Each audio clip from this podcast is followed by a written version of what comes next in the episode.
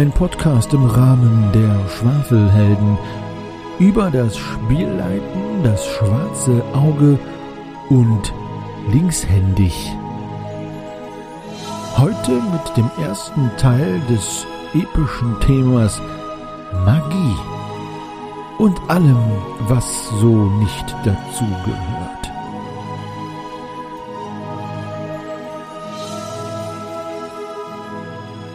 Hallo zusammen und willkommen zu einer weiteren Folge der Meistergespräche, wo die Spielleiter und Meister des Schwarzen Auges und andere Systeme über ihre Lieblingsthemen sprechen und alles, was die Rollenspielwelt und insbesondere das Schwarze Auge so bewegt. Heute dabei an meiner Seite, und da freue ich mich sehr, sind wie immer der Daniel. Hallo Daniel.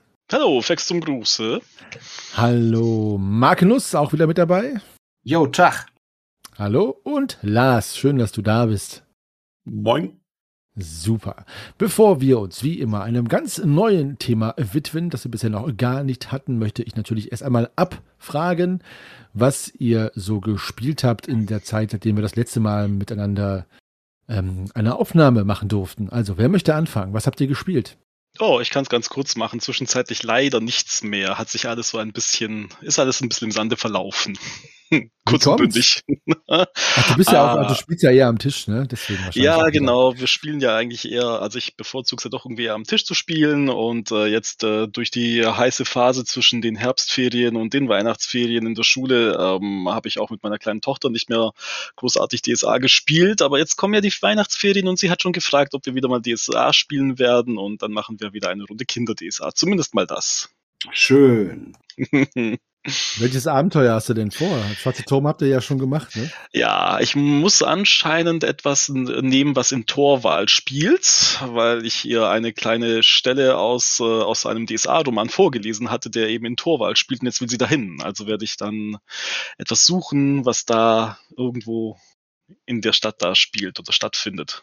Daniel, du hast ein sehr sympathisches und kluges Kind. Ein kluges Kind. Ein kluges ja, kind. die ist cool. Ich liebe sie total. ja. Ja, und bei euch? Also ich äh, habe ähm, mit den Schwafelheldinnen ähm, die sieben magischen Kelche jetzt äh, beendet, aber mhm. ähm, äh, das Finale Osar, äh, Osar das ist äh, zum Zeitpunkt der Ausstrahlung dieser Folge ja bereits bekannt. Und äh, wir äh, ja, fangen jetzt mit dem unter dem, haben jetzt mit unter dem Nordlicht angefangen. Um, ähm, und ja, das wird sehr schön. Ähm, und ansonsten habe ich mit äh, Romy, also meiner Tochter, jetzt auch äh, so nicht Schurke gespielt, was sie jetzt tatsächlich die ganze Zeit nur spielen möchte. Cool. Und ähm, ja, das ist sehr schön und funktioniert immer besser. Und äh, ja, also, aber ansonsten auch äh, nichts weiter. Nein. ich, gebe, ich gebe weiter. Ja, also ich habe ähm, meine kleine DSA 3-Kampagne, die offline läuft und deswegen viel länger war als geplant, weil dazwischendurch immer wieder lange Corona-Pausen waren. Die wurde jetzt erfolgreich ähm, soweit äh, beendet. Gerade bevor es jetzt in die nächste Corona-Pause geht, sozusagen. Ähm, und online, da durfte ich einmal, zumindest so einen Abend, auch tatsächlich DSA 3 spielen, unglaublich aber wahr. Ähm, und dann wieder eine ganze Menge DSA 5 tatsächlich, weil das einfach mit der Foundry-Umsetzung so gut läuft. Ähm, ja, da war einiges. Aber das war's denn, glaube ich, auch schon. Und diesmal auch, glaube ich, tatsächlich kein anderes System. Sehr puristisch. Dann schließe mhm. ich mich mal gleich an, weil ich habe gerade mal festgestellt, dass ja, es doch ein enormer Zeitraum ist, den wir hier hinter uns gebracht haben inzwischen, seit der letzten Aufnahme. Und äh, umso schöner, dass es endlich weitergeht. Boah, was hab ich gespielt? Das klingt jetzt total absurd, aber ich lasse es mal, um das Mysterium zu wahren, für die liebe Zuhörerinschaft äh, offen, wie lange wir jetzt keine Aufnahme haben. ähm, ich habe gespielt, jetzt okay, in einer DSA 3 Präsentrunde. Ich habe gespielt zu Hause mit äh, der Familie, ähm, meinem Sohn und meiner Frau. DSA 5, ähm, das Geheimnis des Drachenritters äh, Box mit Charakteren aus ähm, dem Geheimnis des Drachenritters und der Hexe vom Schattenwasser. Ähm, die beiden waren sehr begeistert, das hat richtig Spaß gemacht, das war total toll und geht einem so als Papa richtig der Her Herz auf, ne? Mhm. Äh, wenn die Kinder so Feuer und Flamme mit dem Hobby sind und ja, ja, dann meine eigene wöchentliche DSA, äh, drei Hausregel, eins Schnellstartregel, Mixrunde, ähm, ist nach wie vor unterwegs in der äh, Geheimnis der Zyklopen. Ich, ich nenne es inzwischen Kampagne. Ähm, aber die kommen jetzt auf eine, auf einen Peak des Spannungsbogens und dann sollte das auch bewältigt sein, wenn sie sich denn nicht vollkommen in, vom Regen in die Traufe reiten, wie sie neigen. Ja, dann, was habe ich dann gespielt? Ich habe in einer Fate-Runde äh, mitgespielt. Ähm, und Fate ist ja ziemlich weit gefasst. Man kann ja theoretisch alle äh, Dimensionen besuchen. Ähm, das ist ja nicht festgeschrieben, sondern nimmt einfach das Fate-Regelwerk und fertig. Ähm, aber wir haben tatsächlich in der, in der Welt von Harry Potter gespielt. Mhm. Und ich war ein dekadenter äh, osteuropäischer Gangster Hauself. Das hat total Spaß gemacht. Alter, was ist das denn für ein crazy was? Hybrid? Das ist total geil. ja. Macht das ein dekadenter osteuropäischer Gangster Hauself? Ja! ja! Genau. Okay. Cool. Genau. War das noch politisch korrekt? Ein osteuropäischer ähm, Gangster-Hauself oder nicht? Ich weiß nicht. Wir wissen es nicht. Wir wollen es vielleicht auch gar nicht. Natürlich.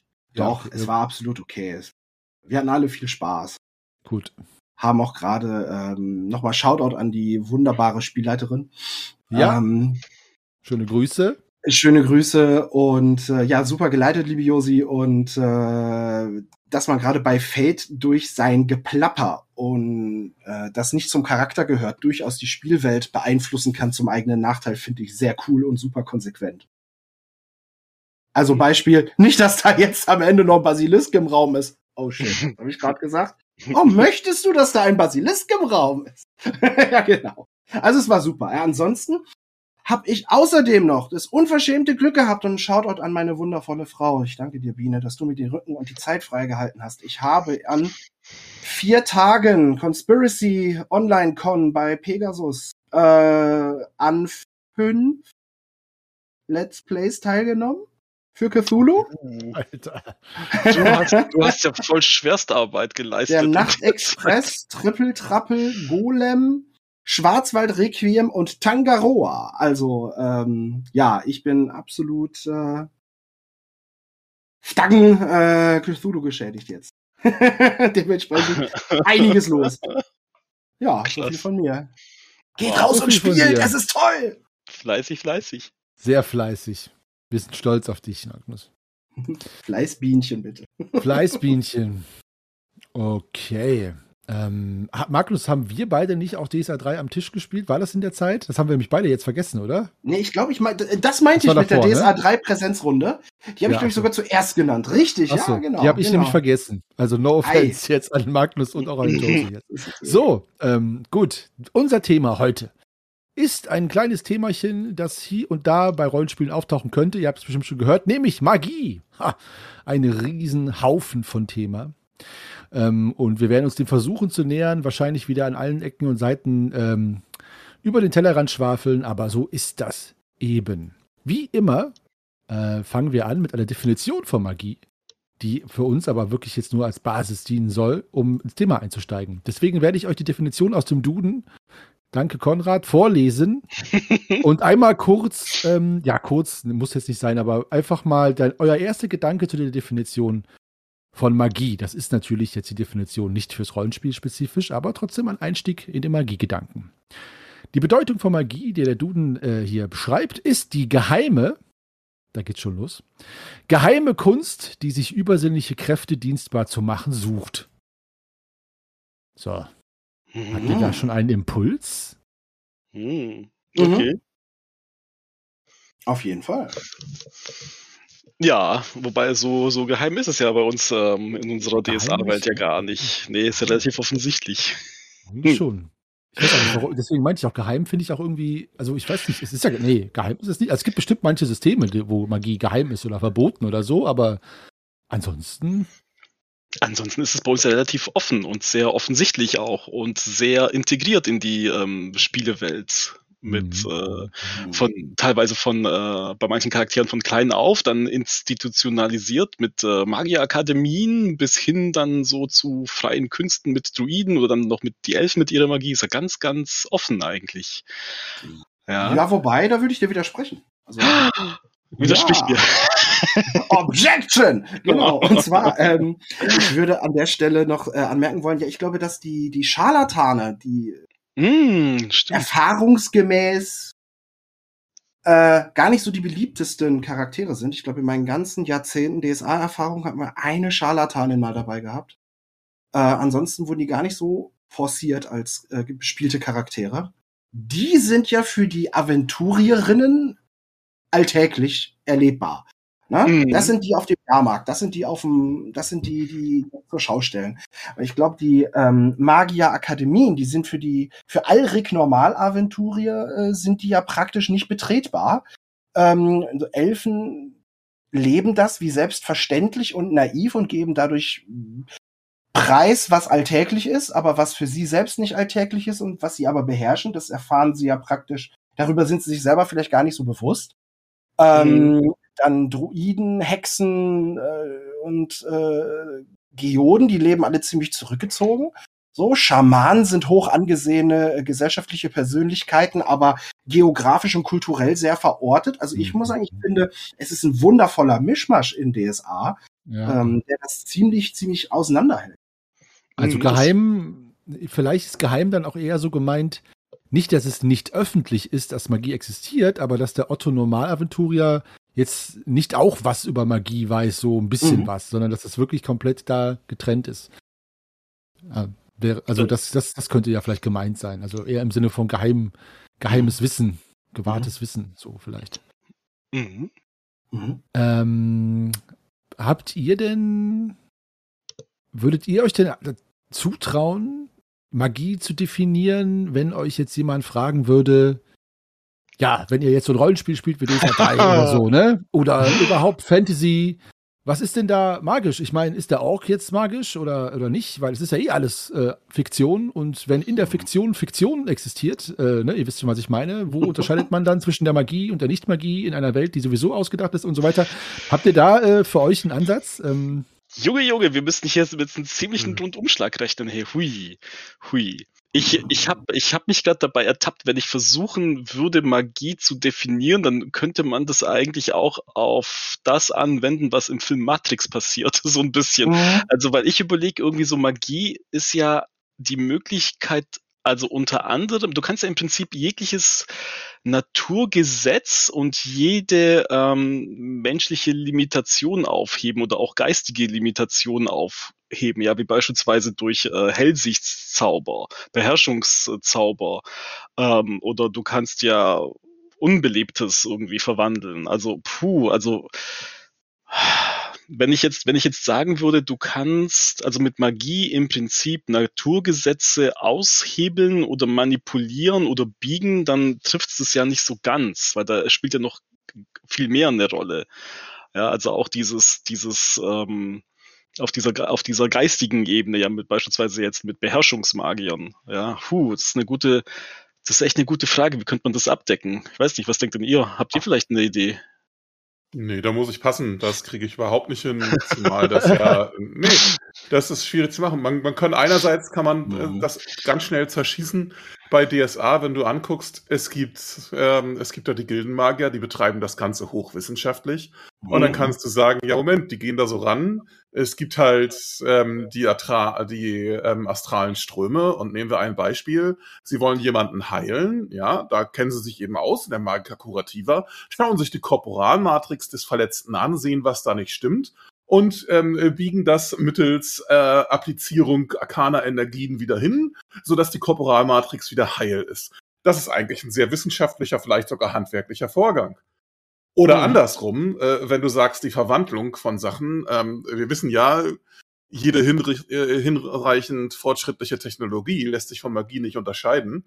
Mhm. Ähm, wir können jetzt in der realen Welt, gibt es die technische Möglichkeit, ähm, Kohle durch ähm, Applizierung von genügend Druck in Diamanten verwandeln.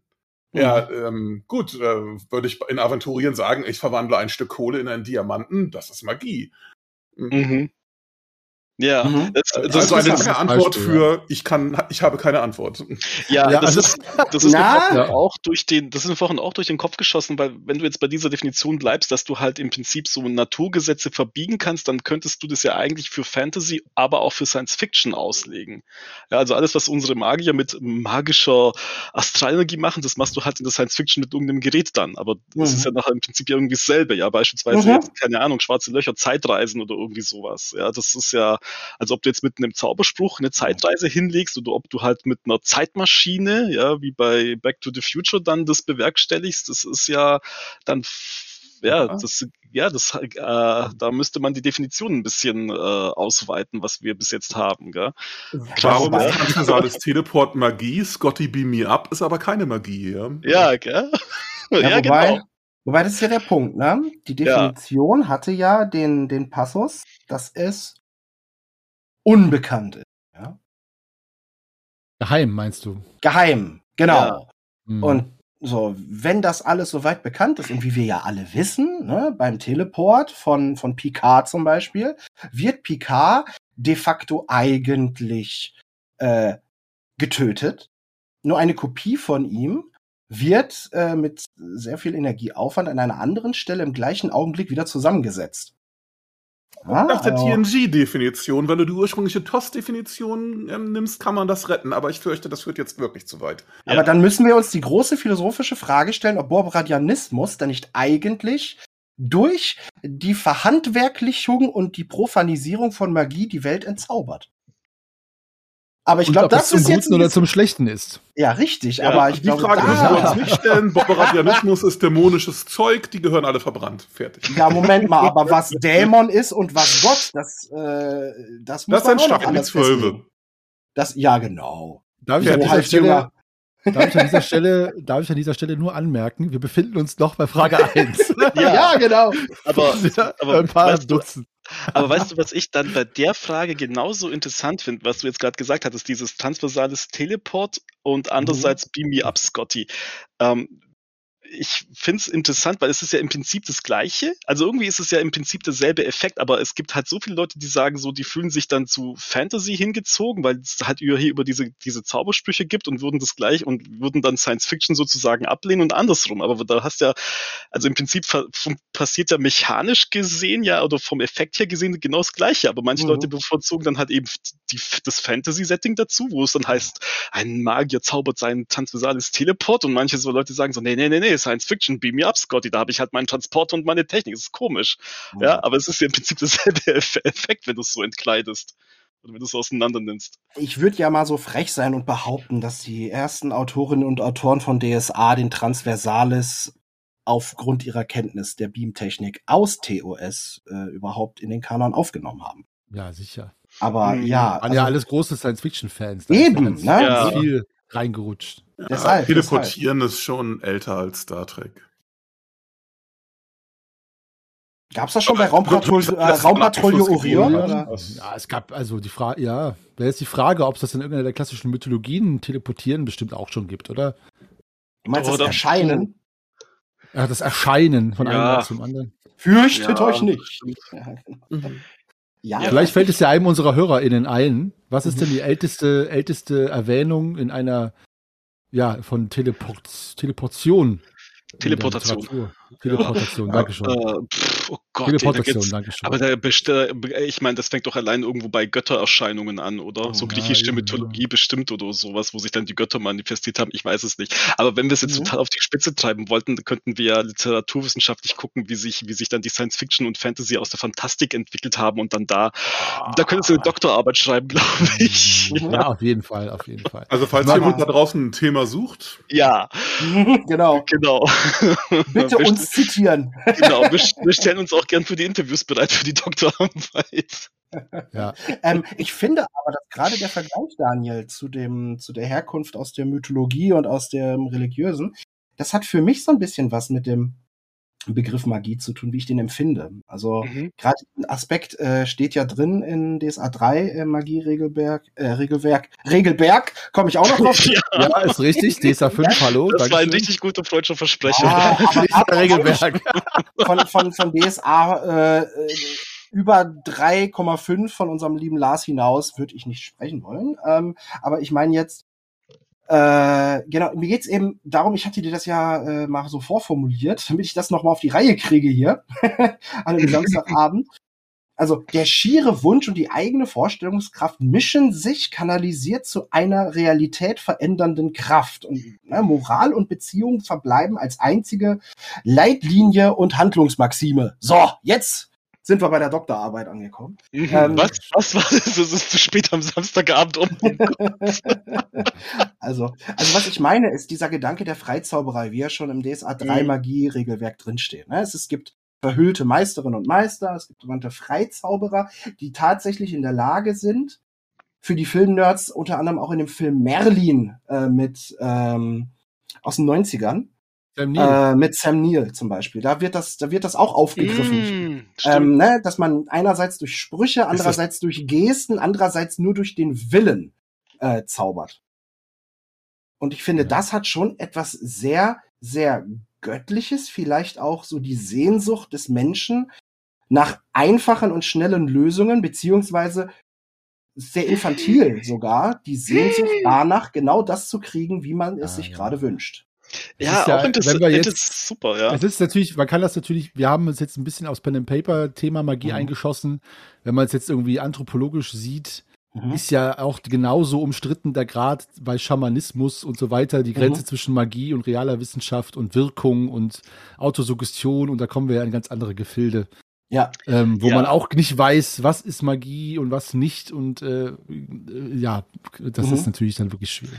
Aber ich versuche, ja. Bitte, Daniel. Ich wollte, es ist immer so schwierig, wenn ich, wenn ich kein Video habe, dann weiß ich von der Mimik her nicht, ob jemand fertig ist. Verzeihung, ich wollte nicht ins Wort fallen. Mach, du mal, mach du mal fertig. Ich habe hier meinen Punkt auf.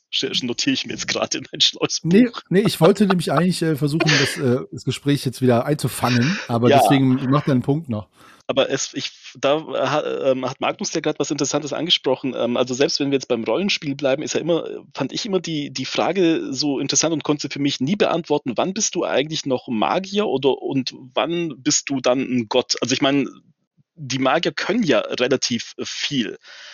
Ähm, die haben ja ähm, durch diese Macht der Manipulation der Umwelt oder der Mitmenschen und so weiter und so fort. Und wir hatten beim, beim Rollenspiel auch ein paar Mal äh, uns dann so gefragt, ja, ist man da jetzt, bist du da jetzt noch Magier oder bist du schon gottgleich? Also wo ist dann die Grenze?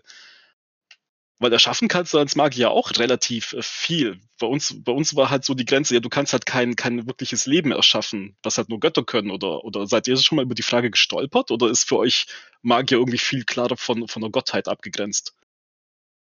Ich habe hier den Borberadianismus eben schon angesprochen. ähm, ich, naja, das, das greift auf so viele Teilaspekte, die wir hier vielleicht noch vereinzelt äh, strukturiert ansprechen. Aber ich finde schon, dass die äh, Limitierung ähm, der, der astralen Macht, äh, was jetzt Intensität und Häufigkeit angeht, äh, den, den Magiebegabten, den Magier, die Magierin äh, von der von der Allmacht, sag ich jetzt mal, trennt. Auch äh, die, die Handlungsformen, die Handlungsbegrenzung, äh, die Tatsache, wie es eben in die Lore und ins Regelwerk geschrieben wurde, was alles, alles für Beeinflussungsmöglichkeiten und Voraussetzungen gibt. Ähm, das sind ja alles Einschränkungen. Ähm, und gleichzeitig finde ich das aber auf der Meta-Ebene ähm, bei dem Ausloten und dem Aus äh, Wiegen äh, und Austarieren der Kräfte unterschiedlicher spielbarer Heldinnentypen, ne?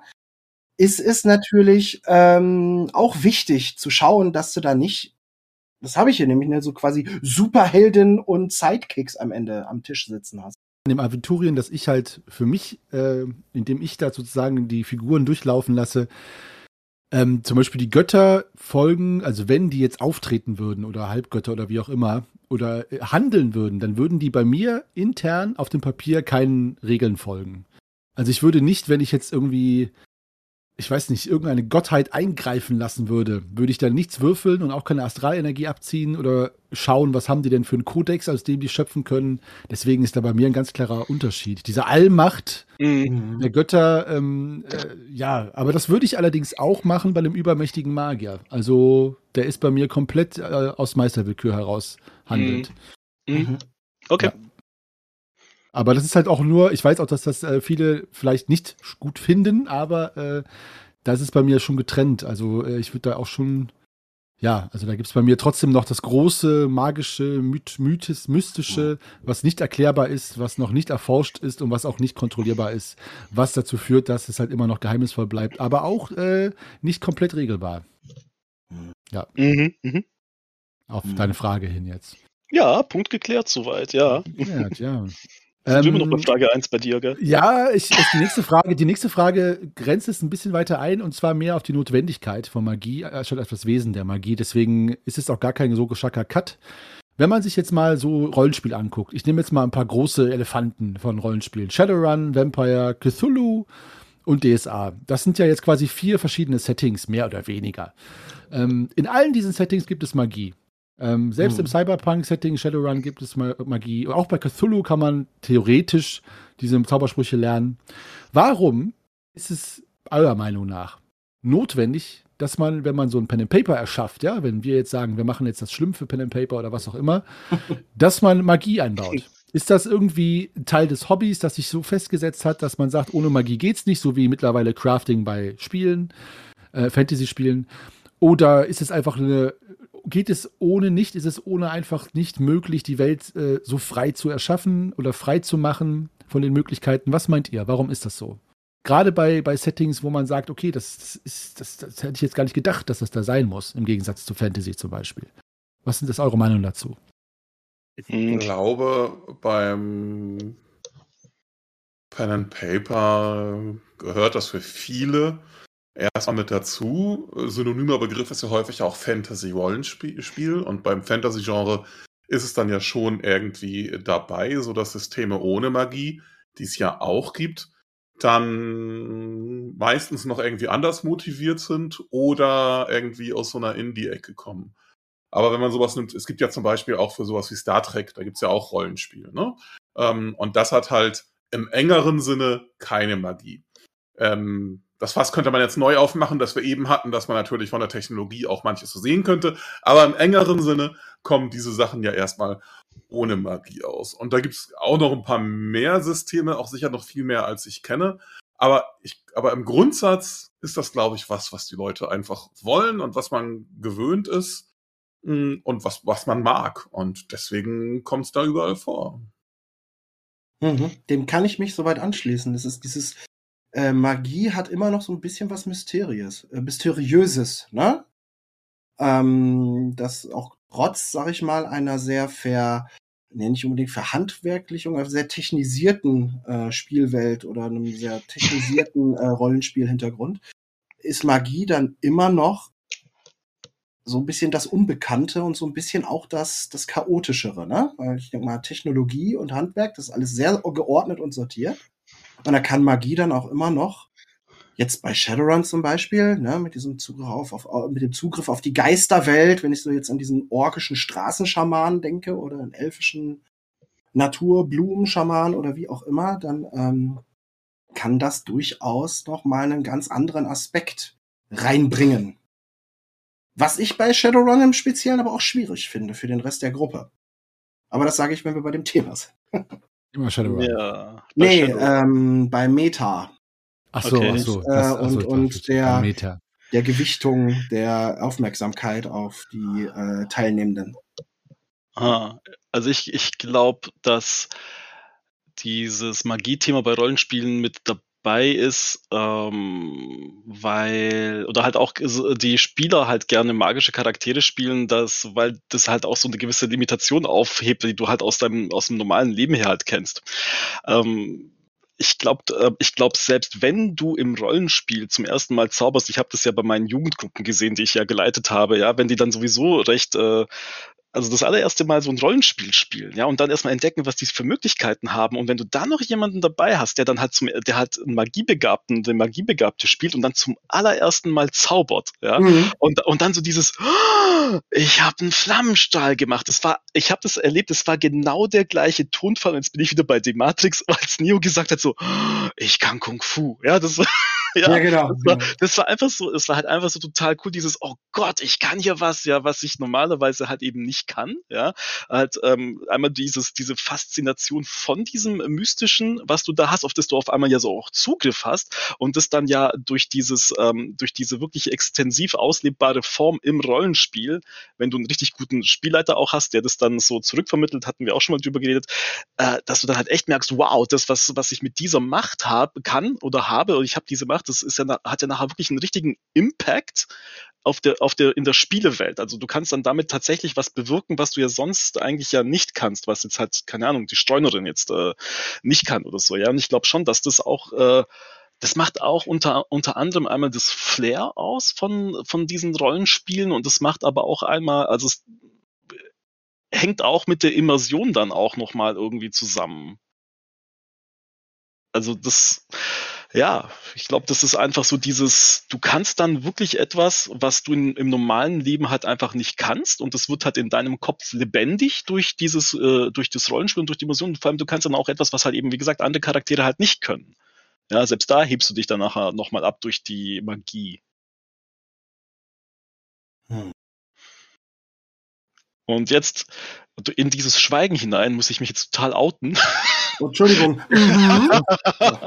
ich muss mich voll outen. Ich kann kein Shadowrun spielen. Ich kann keinen Shadowrun spielen, das ist total komisch. Also ich kann Definiere können, also ja, es ist ja jetzt ich, keine kognitive Unfähigkeit, oder? Doch, es ist eine kognitive Unfähigkeit bei, wenn ich, wenn ich DSA spiele, kriege ich ein Kopfkino. Wenn ich Cyberpunk 2020 spiele, kriege ich ein Kopfkino, weil da diese Welten Science Fiction und Fantasy gemischt sind. Und wenn ich mir dann aber okay. bei Shadowrun vorstelle, ich habe einen zaubernden, hackenden Elf, da kriege ich kein Kopfkino zusammen. das ist ganz komisch. Also ich kann nicht Magie und Sci-Fi bei mir im Kopf äh, vermischen. Deshalb, äh, weiß ich nicht, kommt bei mir beim Shadowrun irgendwie, ich krieg da einfach kein, ich krieg, ich kann mich da nicht reinfuchsen, äh, Kopfkino kreieren, keine Ahnung, ganz komisch. Okay.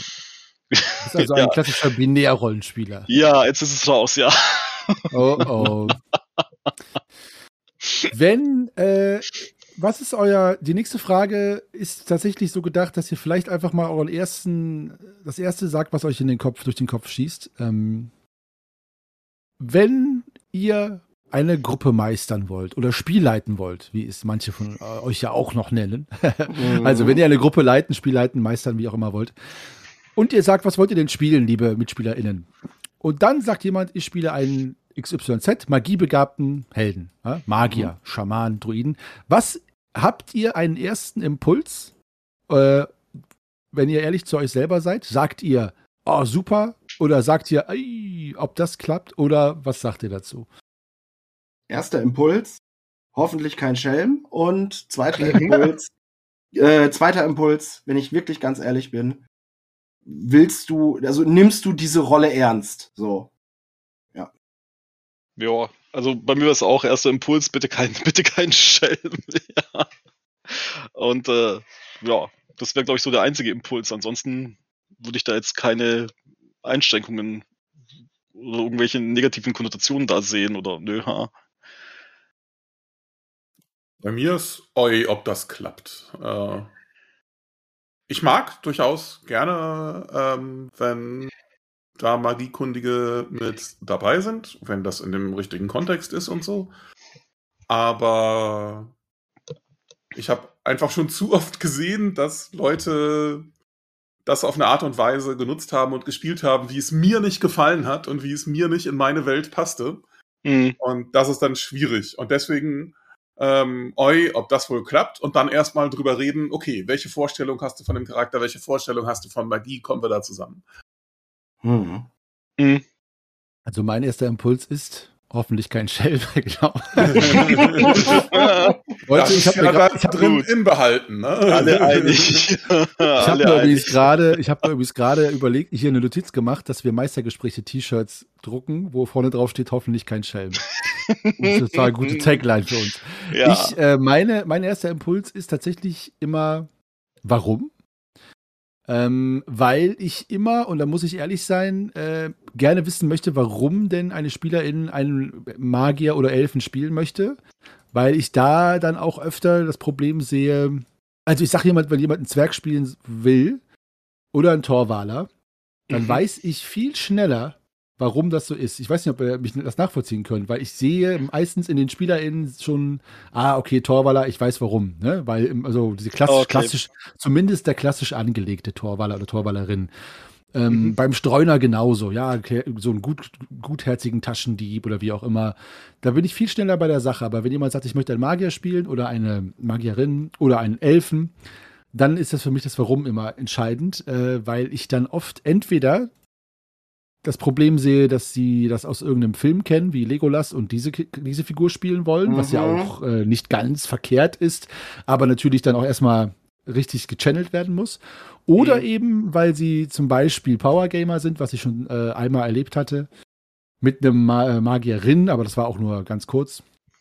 Ähm, und das dann halt darin eben gesucht wurde, eben in diesen Möglichkeiten, die Spielwelt zu manipulieren. So, das mhm. war mein, so meine Gedanken.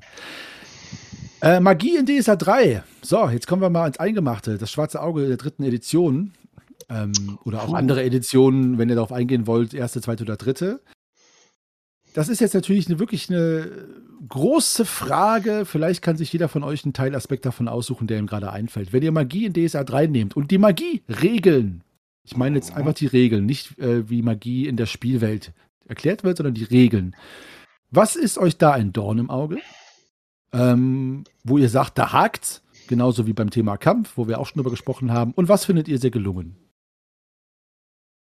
Hm, also wo ist, ja, dann mach du mal zuerst. Danke. Äh, ja, und zwar die Zentrierung auf genau diesen Teil des Regelwerks für diese eine Spielerin, während die anderen davon gar nicht tangiert werden. Ähm, außer die Person hat Spielerfahrung, beherrscht das alles aus dem FF, dann schneidet man genau das an, äh, Henny, was du eben sagtest, was mit zu deinen ersten Gedanken gehört, wenn jemand sagt, äh, ich möchte Magierin spielen. Nämlich, oh, deckt sich das von der Vorstellung, wie läuft das, etc. Ähm, ich sag mal so, wenn Spielleitung und äh, Spielerin dann äh, die Regeln alle aus dem FF beherrschen, dann hat man eine Chance, dass die Immersion nicht sofort immer unterbrochen wird. Aber ansonsten geht das Blättern los, ne? Und äh, solange ist eben Wartepa Wartezeit. Ähm, das kann man natürlich gut kaschieren, wenn man das macht, wenn man gerade wartet, bis man dran ist, ne? Aber dieses, äh, was was eigentlich ja Kernaspekt des Rollenspiels ist, ist ja auch, dass man, sobald man eine Idee hat, auch drauf lospreschen kann. Ne? Das ist ja das Schöne auch, diese Freiheit. Und das geht dann, das wird dann erstmal wieder gebremst. Ne? Dann sagt der Charakter so, oh ja, ich habe eine Idee, ich muss mal kurz was überlegen und dann wird geblendet. Und dann wird gesucht. Ah, okay. Mhm. Ja, und in diesem Augenblick geht es wirklich um den Teil für Magie. Und dann hast du da Jägerin, Streunerin, Kriegerin in der Gruppe, ne, also gener generisches Femininum. Und ähm, hast du in der Gruppe und dann warten die erstmal. So, und das, dann geht's wirklich auch um Aspekte und Teile des Regelwerks und auch um eine Szene, die sich wirklich nur um die Magierin strickt. Und das ist zum Beispiel eine Sache, die ich sehr schade bis schlimmer finde.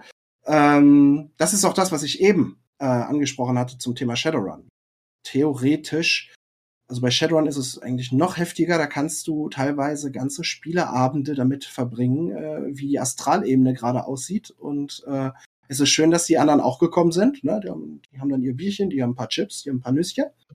Aber wenn man hier aufpasst, dann als Spielleitung, dann äh, also muss man aufpassen als Spielleitung, weil die Welt so komplex ist drumherum, dass diese Astralebene, die praktisch die ganze Welt, die man da bespielt, noch einmal abbildet die ganze Zeit schlucken kann, die man sich da vereinbart hat zum Spielen. Und jetzt wieder auf DSA.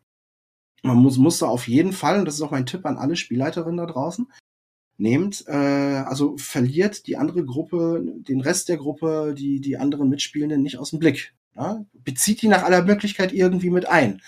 Äh, lasst die Spielerin äh, der Zauberin ähm, beschreiben, wie sie erfahrbar ist, was die anderen an ihr sehen, dass sie das selber beschreiben, so dass sie dann sagt, ihr seht, wie ich mich konzentriere, ihr seht, ne, ihr seht, welche Geste ich mache, äh, ich spreche die Formel und und und und und und, dann dann ist das für die anderen auch ein bisschen mehr äh, erfahrbar, nahbarer und trägt zur Immersion bei.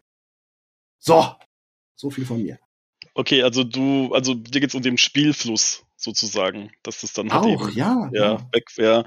Ähm, hm, also ich glaube, ich habe selber so ein paar Sachen, was das Regelwerk an sich, die uns dann irgendwann mal gestört haben, als wir Stufen aufgestiegen sind, aber dann auch irgendwann mal einen Vergleich hatten mit anderen Systemen. Also ich rede jetzt ja hier von, von der guten alten Zeit in den 90ern, ja, wo du ja nicht einfach so ja, bei, Amazon neue, neue äh, Rollenspielsysteme einfach bestellen konntest und dann äh, einfach spielen konntest. Ja, äh, wir haben jetzt halt, wir haben halt ziemlich lang DSA gespielt äh, als allererstes ähm, Rollenspiel und dann ist uns schon aufgefallen, dass bei den ähm, Zaubern beispielsweise, also jetzt mal überspitzt formuliert, wenn du als Magier anfängst, dann kannst du ja im Prinzip äh, ziemlich viele Sprüche, aber du kannst sie halt nicht besonders gut. Und wenn du dann deine Stufen aufsteigst und da deine Probe, also deine Talentsteigerungswürfe ähm, bekommst und deine Zauberspruch äh, Verbesserungswürfe, dann ist es halt so, dann kannst du halt die Sprüche irgendwann mal sehr gut, aber uns hat halt immer so ein bisschen gestört, die werden ja nicht mächtiger oder so. Oder jetzt nicht sehr viel mächtiger. Ja, ich meine, jetzt, keine Ahnung, beim, was war denn das? Beim Flammenstahl kannst du dann halt immer noch irgendwie Stufe plus äh, Würfel oder sowas dazu zählen, gell? Irgendwie sowas war das. Je mehr Stufe du hast, desto, dann kannst du nochmal ein extra W6 dazu nehmen oder sowas. Ähm, das war immer schon so ein bisschen so, hm, ja, also so besonders ähm, mächtig als Magier wirst du, du wirst ja nicht wirklich mächtig. Also du wirst ja, du kannst halt deine Sprüche besser, aber du wirst ja nie besonders mächtig.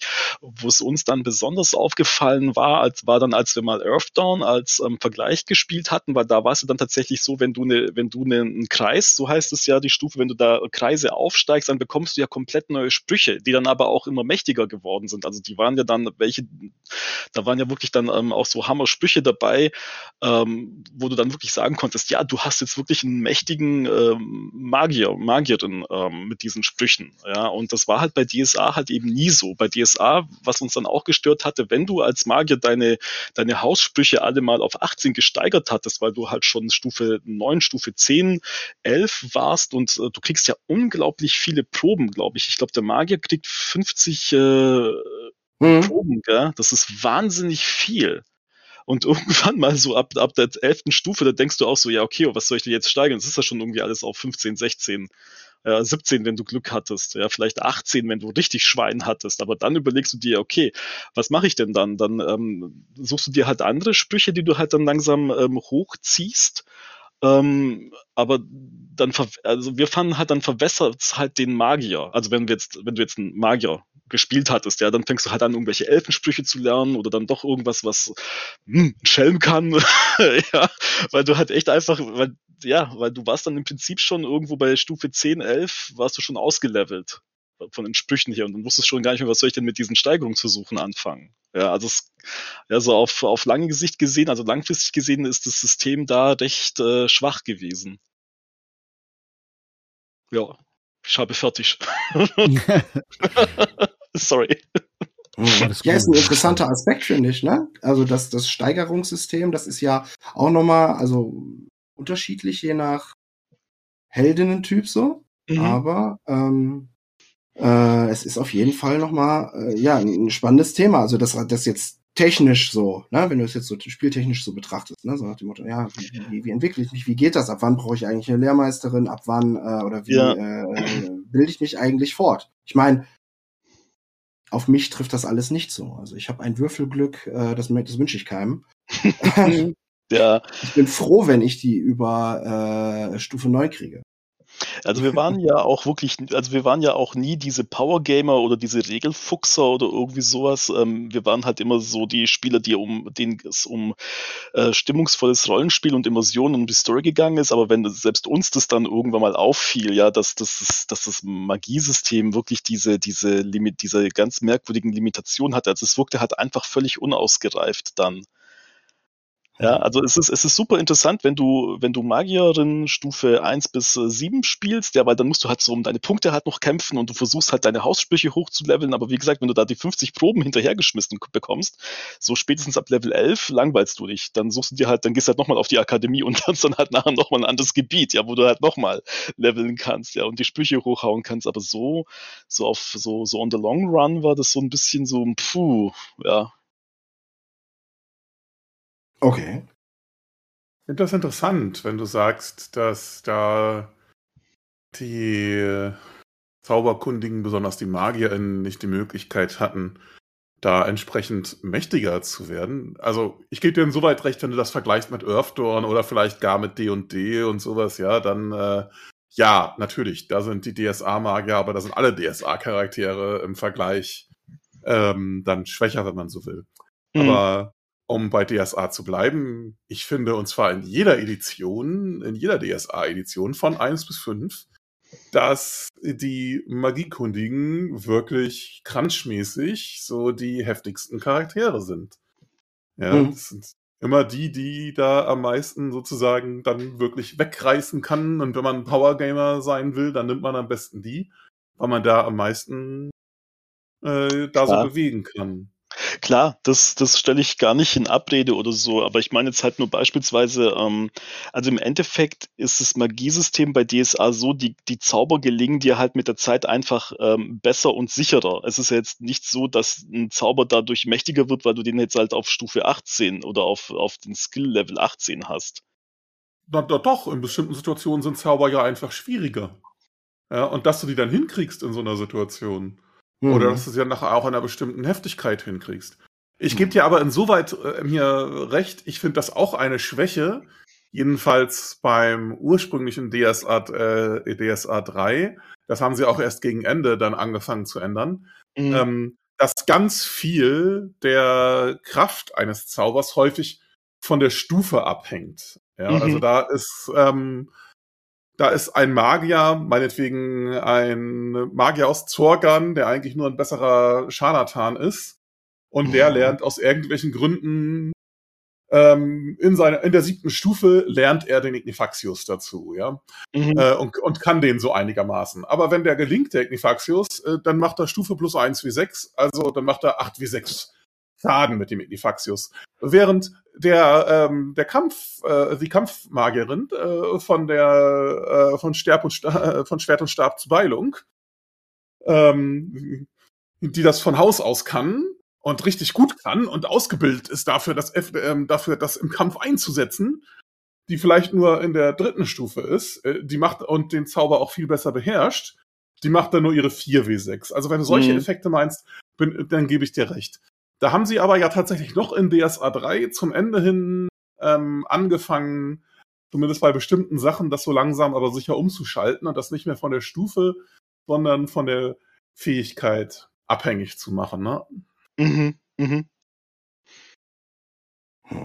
Das ja, habe ich auch gemacht. Das gehört mit zu meinen Hausregeln, dass ich das gut fand äh, und das nachher quasi durchweg gemacht habe, dass mhm. ähm, das davon abhängt, wie hoch dein, äh, wie hoch dein Fertigkeitswert ist, wie hoch dein Talentwert ist, dein Zauberwert und nicht mehr einfach von der pauschalen Stufe.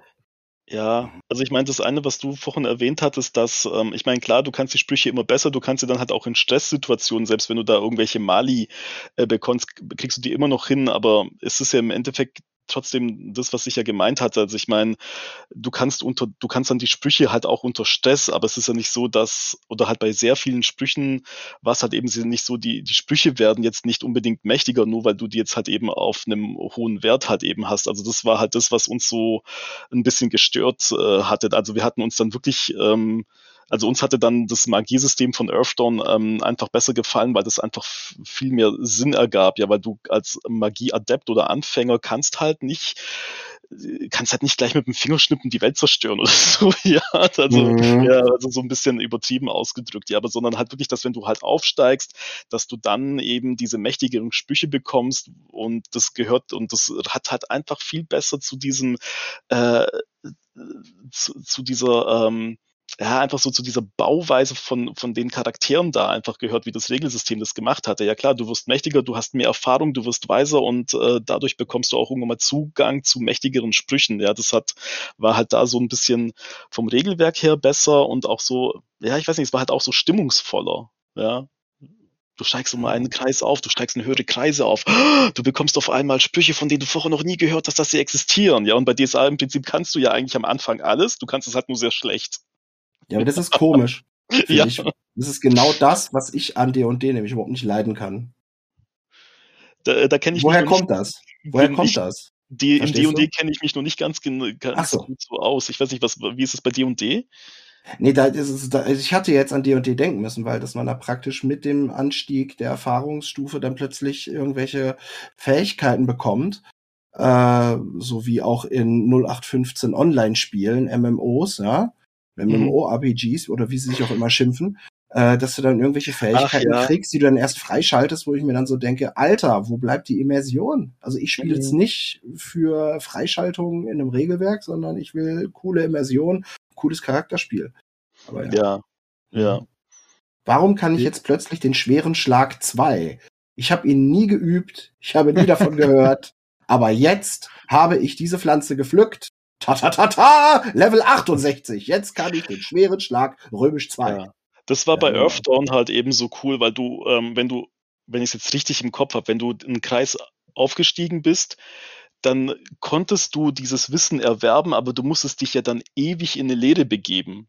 Also ich glaube, mhm. das, das war irgendwie so, wenn du, wenn du einen neuen Spruch lernen wolltest, dann musstest du erst, also von 0 auf 1, dann musstest du äh, einen Monat zu einem Lehrmeister und dann musstest du noch eine Woche intensiv üben. Also am Anfang klingt's ja ganz gut, aber wenn du dann halt echt mal so einen Spruch von, von 11 auf 12 bringen willst, ja, das heißt, du bist ein Jahr weg und dann musst du nachher nochmal zwölf Wochen für dich intensiv üben. In der Zeit machst du halt gar nichts ja. Mhm. Und, und was hat dann, hat, das hat halt einfach so super geil in die Welt gepasst, ja. Wenn du jetzt dann halt irgendwie eine, keine Ahnung, ein Zwerg warst oder ein Elf, der halt relativ alt werden konnte, konntest du halt ewig in die Lehre gehen. Dann kann es halt natürlich passieren, dass dein menschlicher Freund irgendwann mal wegstirbt zwischendurch, ja. Also es war teilweise echt skurril, ja. Aber es, aber es war irgendwie stimmungsvoll, ja. Also da, mhm. ja, du musstest halt in die Lehre gehen, nur dann konntest du es. Aber du warst halt lange weg dann. Also, um jetzt nochmal auf die Frage zurückzukommen. Ja, was war die Frage? die, so, wer von euch kann mir fragen, wie die Frage war, da kriege ich Preis. Nein, was aber. Uns äh, an den Magieregeln stört. Sehr genau. schön, Marc. Sehr mhm. schön. Oh ähm, genau, also ich äh, versuche es jetzt mal kurz zu machen, weil das ja schon jetzt ja recht in die Tiefe ging, was ja auch gut ist, aber nur ähm, mal ein bisschen ein anderes Couleur reinzubringen. Ich, äh, ich finde den Codex sehr schön bei DSA 3. Ich mag sehr, wie der ausgestaltet ist in diesem DIN A5-Format und diese Sprüche, ähm, wie die da auch mit diesem Reimen, das finde ich total schön. Das mag ich mhm. sehr. Das ist was, was mir im DSA 3-System gefällt, der Magie. Mhm. Zwei Sachen, die mir nicht gefallen. Ich finde, dass äh, und das ist ja eigentlich ein Paradoxon von dem, was ich sage, weil ich den Kodex so mag, aber zum Beispiel die Mysteria Arcana und auch wenn ich mir diesen Kodex, wie heißt der? Sala. Nee, Mann, das ist der Cantiones. Der Kante, nein, nein, der, Codex dieser. Cantiones. Nee, nicht der Codex Cantiones. Es gibt auch nicht dieses Salamandrum, Salamandris, wie heißt das nochmal? Das Compendium Salamandris ist aber was Danke, anderes. Genau, das ist was anderes, genau. Also ich finde, ähm, die Mysteria Arcana und dieses Compendium Salamandris ist mir zu viel einfach. Also ich finde es un mhm. unnötig. Also als ich das Mysteria Arcana als Meister das erste Mal gelesen habe, dachte ich, what? Das, weißt du, das ist, dachte ich, das ist einfach so viel Fluff.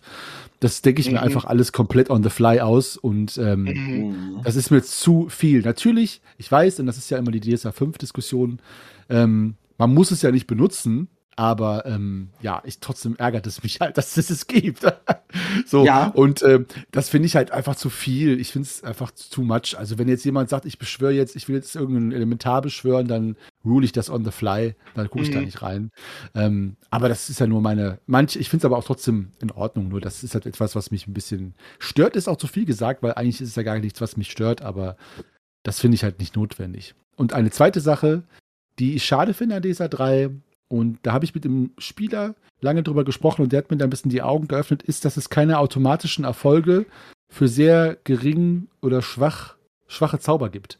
Ähm, weil er meinte, wenn er mal einen Magier spielen würde, fände er es total schön, wenn er so Gandalf-mäßig ähm, ja, seine Pfeife anzünden würde wie ein Magus, nämlich eben mit dem Finger schnipsen oder äh, irgendwie kurz mal einen Schmetterling herzaubern, der einem auf, auf den Kopf fliegt, damit ein Kind sich freut und so. Mhm. Und das fand ich ganz schöne Idee. Und das, mhm. äh, das würde jetzt jemand, der wirklich in einem Abenteuer ist, wo es um Leben und Tod geht, und mit seiner Astralenergie von 58 da nicht riskieren, das dann einfach zu machen als Flavor. Ich meine, es gibt solche äh, Spieler, mhm. die sowas Schönes machen. Magnus äh, ein Gruß an dich, der halt seine Astralenergie komplett wegpumpt für einen schönen Moment. Ähm, aber ähm, es würden halt mehr machen, wenn es halt einfach Sachen gäbe, die keine Astralenergie kosten oder automatisch Erfolge sind, sodass der, der Magier sozusagen auch die Rolle einfach öfter im Kleinen spielen kann. Vielleicht einfach oh. den, ne, den, Eintopf im, der, im, Wirtshaus würzen, indem der Salzstreuer sich selber draufstreut. So wie Merlin bei äh, Der Hexe und der Zauberer der halt mhm. dann vor dem Umzug einfach alles selber packen lässt oder mit diesem kleinen Teekanne, die spricht und so. Mhm. Sowas finde ich halt total schön und das äh, fände ich schön, wenn es das gäbe. Mhm. So. Mhm.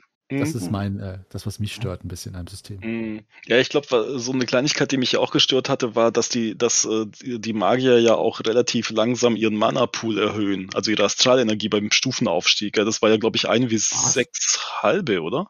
Nein. Ein wie Ganz sechs. im Gegenteil. Wie Nein. war das? Du kriegst, äh, du kriegst ein W6 plus zwei und den kannst du verteilen auf äh, Lebensenergie ah. und Astralenergie und du kannst fünf von deinen 50 Steigerungsversuchen ausgeben für einen weiteren W6 oder war das? Genau. Das war der W6 plus 2, glaube ich, ne? Na, genau. Egal.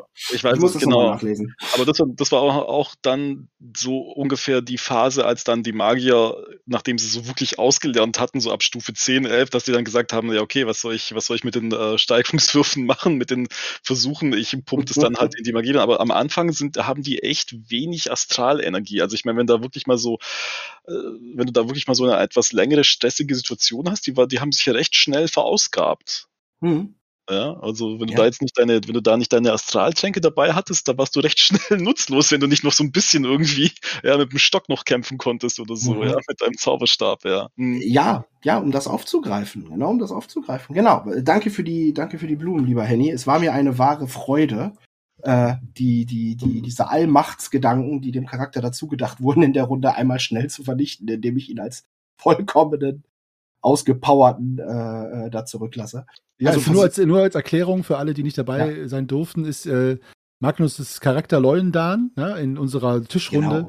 Genau. Ähm, Leuendan von Menzelsloh. Genau. Ja, hat, äh, hat komplett seine Astralenergie bei dem Versuch draufgehen lassen, einen Baumstamm von der Straße zu entfernen. Ähm, was nicht funktioniert hat und damit, das war auch relativ am Anfang, glaube ich, mhm. des Abenteuers, wo, hingegen, wo dann äh, die Astralenergie komplett auf Null war. Und das fand ich zum Beispiel als Meister dann sehr, sehr beeindruckend, dass jemand komplett natürlich diese Power, da sind wir wieder beim Power Gaming, aufgibt, also diese Spielmacht, äh, ähm, um eben äh, seine Figur so zu zeichnen. Und das ist natürlich etwas, was äh, toll ist, aber das Spiel macht einem das halt nicht leicht, das zu tun. Man muss mhm. da schon den Verlust selbst hinnehmen. So. Ja, was, um auf das einzugehen, was du sagtest, Daniel, ähm, ich finde äh, Magierinnen, die dann doch äh, höhere Erfahrungsstufen äh, bekommen, gerade weil sie viel in der Feldforschung unterwegs sind, gerade weil sie viel äh, Abenteuer erleben. Ich glaube, die wollen irgendwann auch wirklich sowas lernen wie, wie rutsche ich beim Klettern über den Zaun nicht ab? Wie ertrinke ich nicht in der Pfütze? Und wie schaffe ich es, wenn mich die Mücke sticht, nicht laut aufzuschreien? Mhm. So, also ich glaube, die, die können sich da noch mehr wieder, was ich damit sagen will, auf die profanen Talente konzentrieren und auch äh, auf die äh, Umwandlungsangebote. Mhm. Äh, ja, ich meine, auf der anderen Seite finde ich es gar nicht schlimm, ne? dass die ähm, so so ein bisschen exponierte äh, Position haben. Ne? Ich meine, wie war das? Wie stand das drin in dem ähm, in dem in dem Göttermagier und Geweihte Regelbuch? Ne? Ich glaube, 150 der Gesamtbevölkerung sind Magiebegabte. Mhm. Und die Gildenmagier bilden quasi ein Fünfhundertstel der Bevölkerung. Das ist schon enorm. Und ich glaube, da kann man dann auch schon mal ein bisschen rausstechen. Aber gut, das geht jetzt schon viel weiter von, der, von dem Thema weg, äh, das du noch hattest, Henny. Wobei Hatte ich zu dem Thema Mysteria Arcana sagen möchte, ich lasse auf ja. die Zufallstabelle beim Arcane Mishap bei dem Heptagon und Krötner auf die Zufallstabelle, da lasse ich mir nichts kommen. Ja, ja, okay. Also so die, ja, ja, ein paar Sachen sind auch gut da, da, da. Ich finde halt nur, ist einfach zu viel, aber ja, doch, das stimmt schon. Das stimmt schon. Mhm. Sind auch gute Sachen drin. Lars, hattest du schon was dazu gesagt zu deinem DSA 3 Magieregeln gut und schlecht? Was dir, was dir da noch nicht, Ja, oder? ich hatte im Wesentlichen, also ich hatte gesagt, dass ich diese Abhängigkeit von der Stufe und weniger ah, okay, die okay. Abhängigkeit von der Kenntnis, äh, dass ich die äh, schlecht finde.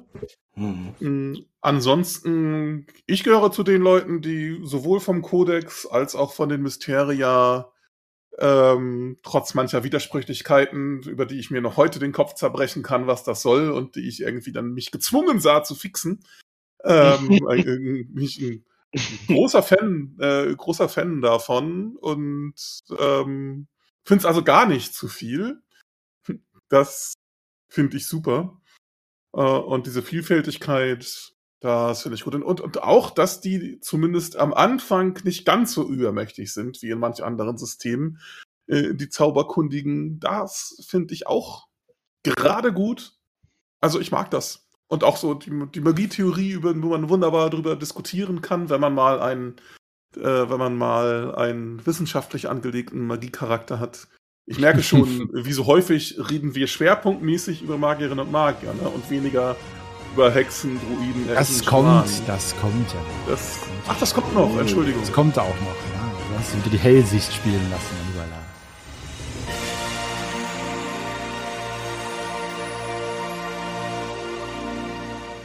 Ja, meine Lieben, da hat der liebe Lars in der Tat eine meisterliche oder spielleiterische, wie er es nennen würde, Hellsicht spielen lassen und erstmal ein frohes neues Schwafeljahr für euch. Ein furioses Jahr, hoffentlich voller Abenteuer und Weisheiten der Meister und Spielleiter. Ich freue mich, dass ihr wieder mit dabei seid. Das war der erste Teil des großen Magie-Themas und wir werden noch einen zweiten, dritten, vielleicht sogar vierten Teil hinterher liefern. Erstmal kommt nächsten Sonntag natürlich die Fortsetzung der Schwafelhelden für dieses Jahr der erste Teil von Unter dem Nordlicht, der Einstieg in ein neues, eiskaltes Abenteuer. Perfekt für diesen januarherlichen, gibt es dieses Adjektiv, Winter.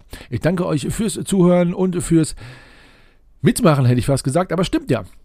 Denn ihr könnt mitmachen und schickt uns Fragen, Nachrichten, Kommentare, Wünsche, was auch immer bei Facebook, Twitter oder Instagram oder eine Depesche at schwafelhelden.de oder schickt uns äh, eine Nachricht bei Discord, beziehungsweise macht bei Discord mit discord.schwafelhelden.de. Dort könnt ihr beitreten und dort quatschen wir immer wieder mal über die Themen. Dort könnt ihr uns Feedback geben, dort könnt ihr Vorschläge verteilen und auch auf Topic mit uns äh, quatschen. Das ist immer wieder schön. In diesem Sinne verbleibe ich als euer ewiger Geschichtenerzähler und Meisterspinner. Stimmt das? Nee, stimmt nicht ganz, ist egal. Im Namen meiner Meister als Meister Henny. Bleibt gesund und rollt die Würfel.